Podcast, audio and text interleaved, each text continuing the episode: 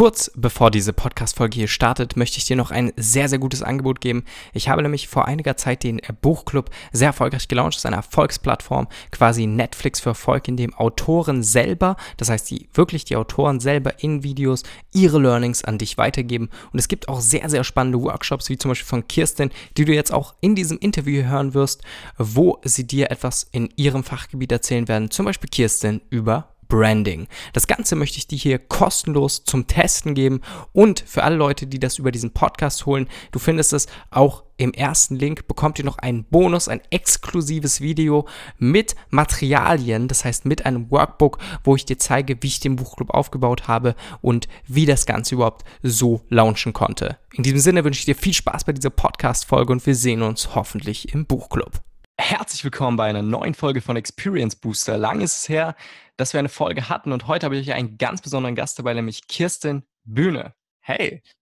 Hallo, schön, dass ich da sein darf. Gerne. Wir werden heute ja ein bisschen über dich sprechen und was du genau machst. Du machst nämlich was ganz Interessantes, zwar mhm. Branding und da haben wir auch mal schon uns lange unterhalten über die Zusammenhänge zwischen Online-Marketing, Branding und alles. Und ich glaube, das wird eine mega, mega interessante Folge für euch alle. Und ich will das Ganze aber trotzdem in den Touch halten, dass wir sagen, okay, wie bist du überhaupt dazu gekommen? Du hast jetzt eine eigene, eine eigene Brandfirma ähm, und du hast auch Freelancer, die für dich arbeiten. Also du machst das Ganze wirklich äh, ja auch hauptberuflich. Deswegen, wie hat das Ganze bei dir angefangen? Wie hat das gestartet? Wie war deine Kindheit? Warst du schon unternehmerisch geprägt oder wie war das bei dir? Meine Kindheit, da möchtest du jetzt schon ansetzen. Okay. Also, mein Papa hat ein ähm, Busunternehmen gehabt, so und deshalb hatte ich schon so ein paar unternehmerische Einflüsse, sage ich jetzt mal. Meine Mutter, die ist Verwaltungsfachangestellte, also so zwei Welten, die kollidiert sind, sage ich jetzt einfach mal. Und ähm, ich habe ich, mir lange gar keine Gedanken drum gemacht, was ich werden so, wollte. Ich glaube, in der fünften Klasse, als ich dann aufs Gymnasium gekommen bin, da wusste ich nicht mal, dass man, dass es Abitur gibt. Also ich bin einfach nur auf eine neue Schule gekommen, musst du dir vorstellen. So, ich hatte keine Ahnung, was irgendwie mal passiert oder so. Und ähm, ich war wirklich ultra schlecht in der Schule am Anfang. Also Grundschule so Mittelfeld, ne? Aber dann bin ich aufs Gymnasium gekommen mit meinen ganzen Freunden und da war ich echt überhaupt gar nicht gut. Ähm, weil ich habe immer alles so direkt hinterfragt, warum ich irgendwas lernen soll oder was mir das bringt. Ja, genau und so meine wie Lehrer sind, ja, ja, stimmt. Wir hatten ja schon in meiner Podcast-Folge drüber geredet. Und ja, und deshalb die Lehrer hatten irgendwann auch keinen Bock mehr, mir das zu erklären. Die haben einfach gesagt, das, das ist im Abitur erforderlich, musst du lernen. Okay. Ja, und dann äh, habe ich mir so meinen Weg da durch das Gymnasium geschlagen und ich habe so eine richtige Mathe-Phobie. Oder nein, nicht mal Phobie. Also ich habe eigentlich nichts gegen Mathe, aber ich bin einfach nicht begabt da drin. Und ähm, als es dann aufs Abitur zuging, da wusste ich dann auch, dass was Abitur ist und ob dass man das machen sollte eventuell ähm, habe ich dann die Schule gewechselt, weil ich keine Lust mehr hatte aufs Gymnasium. Also ich, ich wurde auch eine Zeit lang äh, gemobbt in der Schule sogar. Und ich war halt nicht gut in der Schule. Wenn jemand so eine 5 oder eine 6 hatte, dann wurde immer so gefragt, Herr Kirsten, hast du wieder die 5? So. Und meine damaligen Freunde, die waren teilweise auch gar keine Freunde, weil wenn ich mal, also du musst dir vorstellen, ich habe, wie lange geht man aufs Gymnasium? Okay, ich war fünf Jahre da. Ich war fünf Jahre da und in den fünf Jahren war ich immer schlechter als meine Freunde. Und ich weiß noch einmal in der achten Klasse habe ich im Vokabeltest besser abgeschnitten als meine Freundin und die war richtig sauer. also richtig krass. ja, und dann ähm, bin ich nach der äh, 10. Klasse abgegangen auf ein berufliches Gymnasium, wo sich meine Karriere eigentlich schon so geebnet hat, kann ich schon fast sagen, weil da habe ich Design als Leistungskurs gehabt im Abitur. Also da habe ich halt wirklich Design schon gelernt. Also ich bin auch gelernte Designerin und ab da wurde irgendwie so radikal alles besser. Ich, ich weiß noch, ich bin vom Gymnasium runtergegangen, irgendwie hatte ich einen super schlechten Notendurchschnitt, irgendwie so äh, 3, irgendwas. Und ich habe dann wirklich, dadurch, dass ich einfach das machen konnte, was so Spaß gemacht hat und wo ich noch meine Stärken drin entdeckt habe, habe ich einfach ein Abi mit 1,9 machen können. So, ich, ich schreibe mir das jetzt nicht auf die Fahne, aber ich finde es einfach krass, was halt passieren kann, wenn man wirklich das tut, was einem Spaß macht. Und wenn halt nicht mehr man dazu gezwungen wird, irgendwas zu lernen, auf das man gar keinen Bock hat. Ja, weil plötzlich die Motivation da ist, dass du von selber sagst, hey krass, das will ich ja lernen. Und Auch durch das Umfeld und alles, was dann so da dazukommt. Also du hast dann Design gemacht. Du bist jetzt auch noch nicht so alt. Du bist jetzt 22? Ja, genau. Genau. Das heißt, Abitur ist bei dir auch noch nicht so lange her. Wie bist du dann dazu gekommen, dass du abgeschlossenes Abitur, du warst ja, als du das Abitur hattest, noch nicht gelernte Designerin, oder?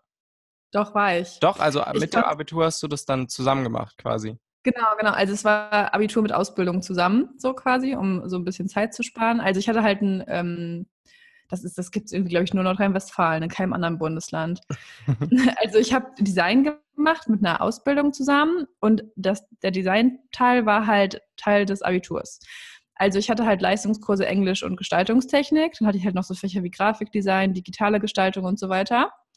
Aber halt trotzdem auch so Mathe, Deutsch, äh, Wirtschaft und sowas.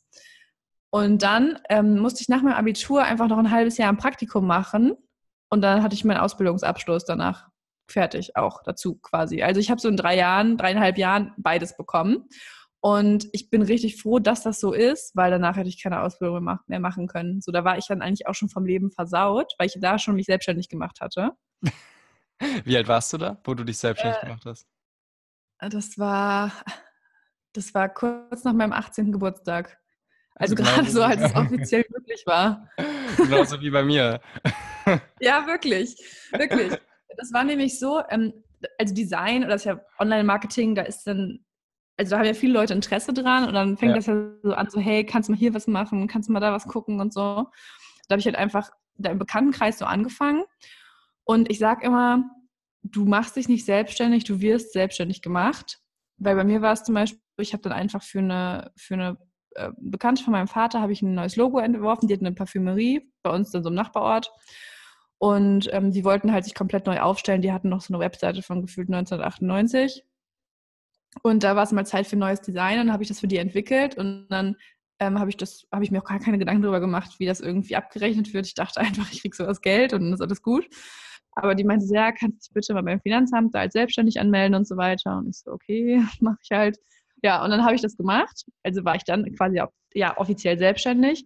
Und als ich das gemacht habe, dann kamen halt noch mehrere Sachen so von anderen Leuten aus dem Bekanntenkreis. Und da habe ich so gedacht, boah, ist ja voll cool ich kann zu Hause sitzen, ich kann das tun, was ich gerne mache, ich verdiene dabei gutes Geld und ich helfe anderen Menschen weiter. Ja, das war, das war echt mega. Aber dann wollte ich so diesen traditionellen Weg trotzdem gehen, weil mir das echt krass eingeimpft wurde. So muss ich wirklich sagen, von zu Hause. Also ich habe mich dann zum Studium beworben, habe erstmal so einen Nebenjob angenommen. Da habe ich dann auch Design gemacht, aber das war halt ja, kann ich ja ganz offen ehrlich sagen. Ich war, ich habe in so einem kleinen Dessous-Laden gearbeitet und habe so Schilder gemacht, wo dann drauf stand, äh, Strumpfhosen 10 Euro oder sowas. Halt also so, überhaupt nicht erfüllend von dem, was du machen wolltest eigentlich. Es war wirklich, äh, ja, also ich habe da ganz viel gelernt von dem, was ich, was ich auch nicht möchte. So. Wirklich. Also ich möchte jetzt gar nicht so negativ darüber sprechen, weil ich halt total dankbar für die Erfahrung bin. Das ist nämlich ja. die einzige Erfahrung, die ich in meinem Leben als Angestellte gemacht habe, wirklich. Also ich war da, glaube ich, ein halbes Jahr. Habe halt so, keine Ahnung, 20 Stunden die Woche gearbeitet, wie man das so macht neben dem Studium. Und es war einfach, also ich hatte das Gefühl, ich habe meine Seele mit dem Arbeitsvertrag abgegeben. So. Und also es war, es hat mir wirklich krass gezeigt, was ich nicht möchte. Ja, und dann äh, ja, habe ich, bin ich irgendwie habe ich mich angefangen mit Persönlichkeitsentwicklung zu beschäftigen, bin so auf die ersten Events gegangen, wie man das dann so macht. Und da habe ich halt direkt in der Szene Menschen kennengelernt, die halt das cool fanden, dass ich halt für die irgendwas designen kann. Ne? Mhm. Und dann habe ich für einmal irgendwie so ein Design gemacht. Oder nee, nee, das war für eine Freundin sogar. Für die habe ich dann halt angefangen, die Webseite zu bauen und sowas. Und dann, also brach es wie ein Wasserfall an Aufträgen über mich hinein. So, Studium habe ich dann Nagel gehangen, weil ich nur noch in der Uni gearbeitet habe und dachte, so brauche ich jetzt ja auch nicht. Ja, und so bin ich dann wirklich komplett erstmal in die Design-Selbstständigkeit reingekommen und später jetzt auch mehr so in diesen Branding, in diese Branding-Beratung und so. Aber wie hat sich das entwickelt von Design zu Branding? Was, was ist da passiert und was war die Motivation zu sagen, okay, ich mache nicht nur Design, sondern ich, ich zeige euch auch, wie könnt ihr branden und wie könnt ihr das Ganze besser machen. Du hast ja auch zum Beispiel für die Leute, die jetzt zuhören, äh, im Buchclub einen ganzen Workshop über Branding gemacht, also wie man halt branden kann und was man so beachten sollte. Und wie bist du dazu gekommen, dir dieses Wissen anzueignen und zu sagen, okay, Branding, das ist, hat vielleicht noch mehr Facetten oder das interessiert mich mehr oder es ist einfach was, was ergänzend gut zu Design passt? Ja, das ist, also ich habe da echt so eine, so eine Erinnerungsanekdote in meinem Kopf. Ich weiß noch, ich bin mit meinen Eltern ein Stück gefahren und da war ich so, keine Ahnung, 13 Jahre alt oder so und ich, wir sind an riesigen Werbeplakat vorbeigefahren von irgendeiner Chemiefirma und ich habe gedacht, boah, die Werbung macht die ganze Welt kaputt. So, so ich habe gedacht, krass, was das für einen enormen Einfluss hat. Weil ich sagte, ich will niemals in die Werbung gehen. Das finde ich ganz schrecklich. Die manipulieren alle Menschen. Aber gleichzeitig fand ich es halt von da an so spannend, wie es überhaupt möglich ist. Und Design war für mich jetzt nicht so Werbung, sondern einfach Dinge schön machen. Und das habe ich halt schon immer gerne gemacht. Ich wollte sogar mal Kosmetikerin werden, aber das habe ich dann doch nicht verfolgt. Also auch wieder dieses Schönmachen-Ding. Und als ich dann so in diesem Design-Ding drin war, ich habe Webseiten gebaut, ich habe alles Mögliche gemacht, ist mir halt aufgefallen, dass du alleine mit Design nicht die Welt verändern kannst. So, weil was, was dahinter ja steht, also Design ist nur ein Medium, um Marke zu transportieren. Und ich habe mich so gefühlt, als ob ich nur 5% von 100 bedienen würde mit Design an sich, weil ich wollte ja, ich wollte es ja verstehen, wie das funktioniert und wie, wie Mensch, wie es auf Menschen reagiert und diese psychologische Wirkung dahinter und so. Und dann habe ich mich halt angefangen, ganz viel mit Markenaufbau, Marke an sich zu beschäftigen, weil es zum einen natürlich Unternehmen erfolgreich macht, wenn man jetzt mal von großen Unternehmen einfach ausgeht, aber auch Menschen dazu fähig macht, das Leben zu leben, was sie leben wollen. Mhm. Das heißt, wenn du ein Unternehmen aufbaust und selbst zur Marke wirst, dann kannst du halt das Leben leben, was du leben möchtest. Und das fand ich einfach so, ja, so reizvoll daran, weil ich das ja für mich auch gemacht habe und dachte, boah, das ist so, das ist so cool einfach. Das ist so facettenreich. Du kannst das verkörpern, du kannst wirklich was verändern, du bist sichtbar und du kannst Design als wunderbares Medium nutzen oder Online-Marketing ist ja auch ein Medium quasi dafür, um das zu transportieren. Aber es muss einfach oder es darf einfach größer sein. Und was hat sich dann entwickelt bei, bei den Kunden? Ich meine, du bist jetzt hingegangen und hast gesagt, hey Leute, ich habe plötzlich mehr Spektrum, ich habe mehr Auswahl. Was, was, was ist dann passiert? Na, das war mehr so ein schleichender Prozess, muss ich sagen. Also ich habe ganz lange nur ganz normal Design gemacht und wirklich so, wie man das so kennt, also einfach 24-7 gearbeitet. So alles, alles halt abgearbeitet. Ich war ja, wenn du selbstständig bist, bist ja Unternehmer, Manager und Facharbeiter. Ja. In deinem eigenen Hamsterrad im Grunde, aber am meisten Facharbeiter, nur dass du für dich selbst arbeitest. Und ich habe zu dem Zeitpunkt mit einer äh, Agentur aus Berlin zusammengearbeitet, wo ich unglaublich viel gelernt habe. Aber ich habe irgendwie dann auf einmal drei Monate lang nur noch 24-7 äh, Webseiten gebaut und designt und designt und designt. Und auf einmal hat mich das nicht mehr glücklich gemacht. Und ich dachte, okay, was ist jetzt kaputt gegangen bei mir? Weil ich, ich mochte es noch Dinge schön zu machen, aber ich konnte nicht mehr dieses, weißt du, du sitzt den ganzen Tag zu Hause im Homeoffice vor deinem Laptop und designst irgendwelche Sachen. Ja. Und es hat alles mit der Entscheidung angefangen, das zu ändern. Also ich habe mir dann Gedanken gemacht, okay, also ich habe im Hintergrund diese ganzen Prozesse entwickelt, ich habe mir andere Marken angeguckt, ich habe mir Menschen angeguckt, die auch schon so in diesem Bereich tätig sind. Und ich fand das einfach so inspirierend, dass ich mich über einem Jahr, über einen Prozess von einem Jahr eigentlich Stück für Stück umpositioniert habe. Also ich habe irgendwann gesagt, okay, ich mache jetzt keine Design-Sachen mehr selber, sondern das machen jetzt ähm, Freelancer, mit denen ich zusammenarbeite. Und ich betreue halt meine Kunden, bin für die da und entwickle das Ganze mit denen zusammen, weil ich da glaube, ich habe da echt eine unglaubliche Kompetenz, so, so einen Überblick zu behalten. Und ich bin auch wirklich so eine Umsetzerin, muss man einfach sagen. Weil ich habe kein, ich, hab, ich hasse es lange zu reden, so über was man machen könnte. So, ich will immer einen Plan machen, jetzt geht's ab, so können wir es umsetzen und los geht's. Und dieser Kundenkontakt und dieses ganzheitliche, weißt du, so, ich habe das Gefühl, halt wirklich was damit verändern zu können. Das, das ist einfach so ein großartiges Gefühl. Und deshalb hat sich das so langsam geändert. Aber generell kann ich sagen, es ist immer, also wenn du die Veränderung möchtest, dann musst du immer eine Entscheidung treffen. Und ich habe diese Entscheidung wirklich getroffen, erst eigentlich im März, Anfang des Jahres, diesen Jahres. So richtig, dass ich sage, okay, Design weg, mache jetzt ich nicht mehr direkt selber, nur noch ganz, ganz, ganz ausgewählte Sachen. Und äh, Markenberatung her. Du bist halt plötzlich hingegangen und hast gesagt, okay, ich arbeite nicht mehr zwanghaft in meinem Unternehmen, sondern ich arbeite auch an meinem Unternehmen. Ich glaube, das ist ja ein Fehler, den sehr viele Selbstständige besonders am Anfang machen, weil sie sagen, ja, ich bin selbst unständig und ich arbeite auch die ganze Zeit. Mhm. Und sie sich einfach nicht keine Gedanken machen, was könnten sie outsourcen, wie könnten sie Sachen optimieren.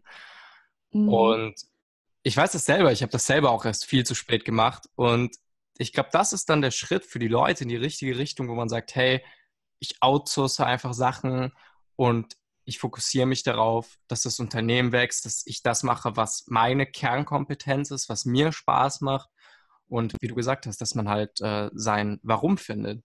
Finde ich mega interessant. Also du hast im März die Entscheidung getroffen, das ist jetzt vier Monate her. Ja, ja, ja seitdem hat sich alles verändert.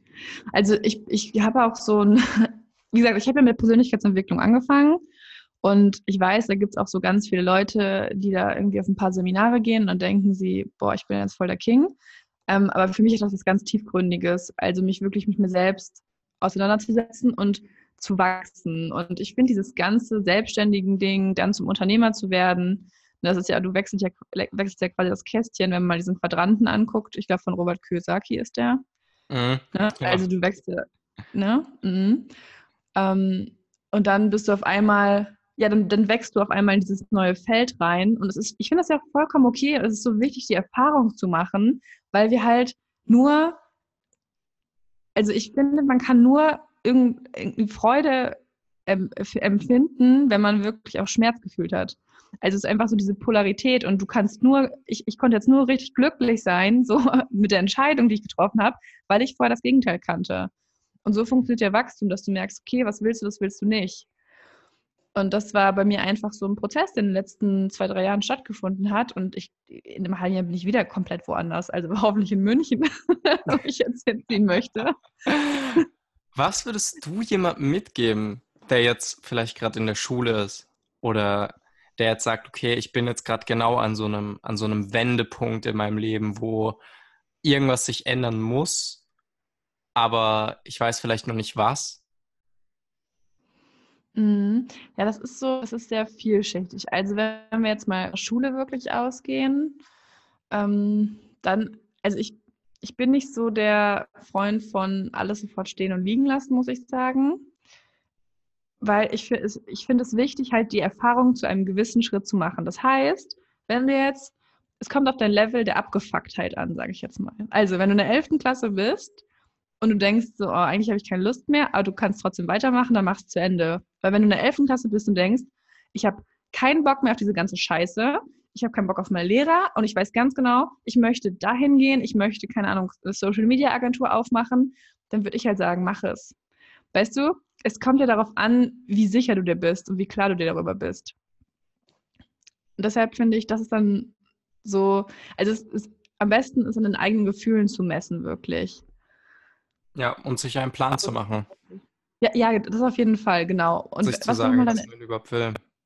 Ja, genau, genau. Was war nochmal, ähm, du hattest gesagt, in der Schule und was war danach? Ja, und Leute, die jetzt sagen, hey, ich stehe gerade an einem Wendepunkt vielleicht, ah, ich will, okay. irgendwas, irgendwas ändert sich, weil ich, ich glaube, die Leute haben immer so in gewissen Altersphasen Wendepunkte. Ich, wir merken das ja jetzt auch bei, bei vielen älteren Kunden zum Beispiel, wo wir sagen, ah, okay, bei dem Alter haben sie, haben die meisten Menschen dann einfach genau diesen Wendepunkt, wo sie sagen, hey, keine Ahnung, das ist der, dieser Umbruch, wo was Neues anfängt. Aber viele wissen nicht, was sie machen wollen. Gibt es da Tipps, wo du sagst, hey, vielleicht so könntest du das herausfinden?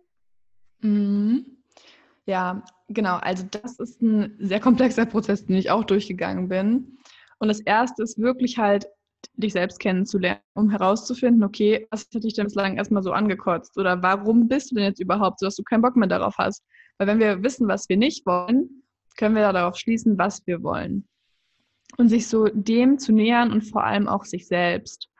Und dann, wenn du wirklich einen, Plan davon hast, was du machen möchtest, den einfach fester werden lassen. So, du musst nichts von heute auf morgen äh, übers Knie brechen, aber einfach so diesen, diesen, diese freudige Vorstellung in deinem Kopf erstmal erschaffen, damit du weißt, was du machen möchtest. Und wenn du da weißt, okay, so und so, dann kannst du einfach die Entscheidung treffen. Und dann lade ich dich dazu ein, diese Entscheidung sofort zu treffen, weil nur wenn du sagst, okay, ich gehe jetzt diesen Weg, dann würden sich auch die, die Türen öffnen. Also ich hatte das ganz krass zum Beispiel jetzt bei meinem Change von Design auf Markenberatung. Ich habe dann einfach gesagt, bei manchen Kunden, die halt nicht mehr zu mir gepasst haben, und ich hatte da echt Angst vor, muss ich sagen, sorry, da können wir jetzt nicht mehr zusammenarbeiten oder es wird wesentlich teurer. So, und ich war immer so ein Mensch, ich wollte niemanden vor den Kopf stoßen. Und dann habe ich das wirklich gesagt und habe fünf Kunden verloren. Und ich dachte so, oh mein Gott, fuck. Ja, eine Woche später kamen drei neue Kunden, die ungefähr das Dreifache von dem Preis bezahlen würden, zu mir. Und das, also ich hatte auf einmal dieses neue Feld und konnte jetzt das machen, was ich möchte, nämlich die Markenberatung. Das einfach viel mehr mein Ding ist. Und deshalb müssen wir uns dann ganz oft erstmal von dem Alten trennen, um Platz zu schaffen für das Neue. Weil das Neue kann nicht kommen, wenn du noch den ganzen alten Scheiß bei dir hast, im Grunde. Ich finde das mega witzig, weil mir erzählen genau diese Story viele Leute, dass sie sagen, hey, ich bin hingegangen, mich eingeschlossen äh, zu Kunden und habe gesagt, hey, so weder wir trennen uns jetzt oder jetzt halt das Fünffache. Und es sind ja sogar Leute dazu bereit, das Fünffache zu bezahlen. Die anderen Leute brechen weg und für die Leute, die wegbrechen, hast du plötzlich Platz, dass die neuen Leute kommen, die dir den Preis bezahlen, den du haben willst. Und ich glaube, viele sind da sehr, sehr geldfixiert ähm, kann ich jetzt jedem, der hier zuhört, empfehlen, sich nicht als, als Hauptwert zu nehmen, weil ich glaube, dass wenn du hingehst und sagst, du machst es nur wegen Geld, aber wenn du sagst, ich bin mit dem Wert, den ich gebe, der ist viel mehr wert als das, was ich bekomme, dann solltest du hingehen und den Preis erhöhen. Weil die meisten Leute, finde ich, verkaufen sich unter Wert. Absolut unter Wert. Mm, ja, das stimmt. Also ich, das merkt man auch erstmal, wenn man wirklich gewisse Summen einnimmt oder halt auch ausgibt, wie dann so einfache Sachen zum Beispiel, die Büromiete zum Beispiel von uns hier, die ist lächerlich gering gegen das, was ich manchmal Visitenkarten bezahle oder sowas. Also einfach so von der Relation her, weil das eine habe ich eine Pappkarte in der Hand, das andere sitze ich jeden Tag zwölf Stunden und kostet halt einfach nur ein Drittel davon. Und ich finde das echt so witzig, diese Preisrelation und auch in Bezug auf sich selbst einfach weil ich frage mich bei manchen Menschen im Moment so, wenn ich, wenn die mir ihr Produkt anbieten oder ihre Dienstleistung so, krass, so günstig ist das. Weil du einfach ein anderes, eine andere, andere Referenz dafür bekommst, Na, für diese Arbeit. plötzlich auch einen ganz anderen Blickwinkel. Ja. Das ist genauso wie wenn du mich vor fünf Monaten Sachen gefragt hättest. Ich weiß nicht, es gibt Interviews von mir von vor einem Jahr, wo ich überhaupt nicht mehr, also keine Ahnung, ich glaube, ich habe das in einem Interview auch von, von Gary Vaynerchuk gehört, der gesagt hat, hey, du kannst von mir ein Interview von zwei Monat, vor zwei Monaten nehmen, das bin ich ich. Und ja. das ist, ich denke genauso, wenn du wirklich einen Wachstumsprozess hast und so viele neue Dinge lernst jeden Tag und dich dafür interessierst, dann denkst du einfach extrem schnell über andere Sachen nach. Mhm. Und genauso ist es ja dann auch bei dir, wenn du dann sagst, hey, hätte ich das vor einem Jahr mal gewusst, hätte ich das mal so wahrgenommen oder diese, diese Sache mit den Kunden, dass du dann wärst du einfach hingegangen und hättest gesagt, hey, egal, geht, weil es werden eh neue Kunden kommen.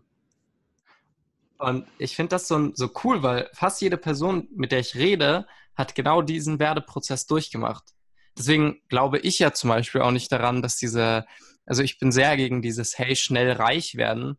Ich glaube, dieser Prozess in deinem Kopf, den alle Leute, mit denen ich rede, durchmachen und ständig durchmachen, egal wie alt sie sind, egal wie viel Geld sie schon in ihrem Business machen, alle haben diesen Prozess. Und mit dem Prozess wächst auch das Einkommen und mit dem Prozess wächst auch der Umsatz.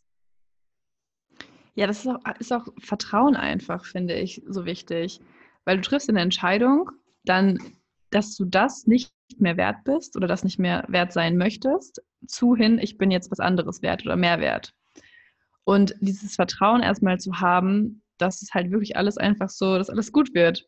Das merke ich auch ganz krass gerade bei meinen Designerinnen. Ich mache das so. Ähm, die arbeiten mit mir zusammen, die sind unglaublich talentiert, aber die sind gerade frisch in Selbstständigkeit. Das heißt, ich helfe denen dabei, wie die sich halt selbst selbstständig oder auch dann später unternehmensmäßig aufbauen können als Designer oder wo auch immer der Weg hinführt. Und das ist einfach so krass, das beobachte ich bei so vielen Kunden und bei so vielen auch selbstständigen Designern, die ich habe, einfach so diese Angst, Angst vor dem, was kommt. So, aber das ist so, ich, ich glaube, irgendwann in dieser Unternehmerlaufbahn, da gewöhnt man sich einfach daran, dass es halt keine Sicherheit gibt.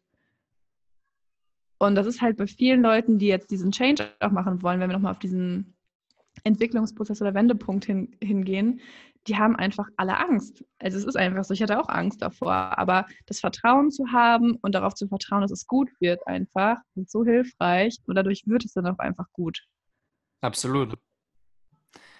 Welchen Tipp würdest du jemandem mitgeben, wenn du sagst, hey, ich hätte jetzt zum Beispiel ein Kind, was würdest du ihm mitgeben, dass du sagst, hey, das ist eine Sache, die musst du wissen? Oh mein Gott, das gibt so viele Sachen. Krass. Warte mal. Also wenn ich jetzt ein Kind hätte, was ich dir mitgeben würde. Absolut. Eine Sache, die, die, die eine, die eine Sache, wo du sagst, hey, das ist, das ist mir so wichtig, egal ob das jetzt für, also so, keine Ahnung, was würdest du ihm mitgeben? Ob das jetzt für Selbstständigkeit ist oder ein Wert oder eine Sache, was würdest du jemandem mitgeben als, als wichtigsten Wert? ich nehme da immer das Kind, weil das Kind, dem willst du, für das willst du das Beste mhm. haben, weißt du? Mhm.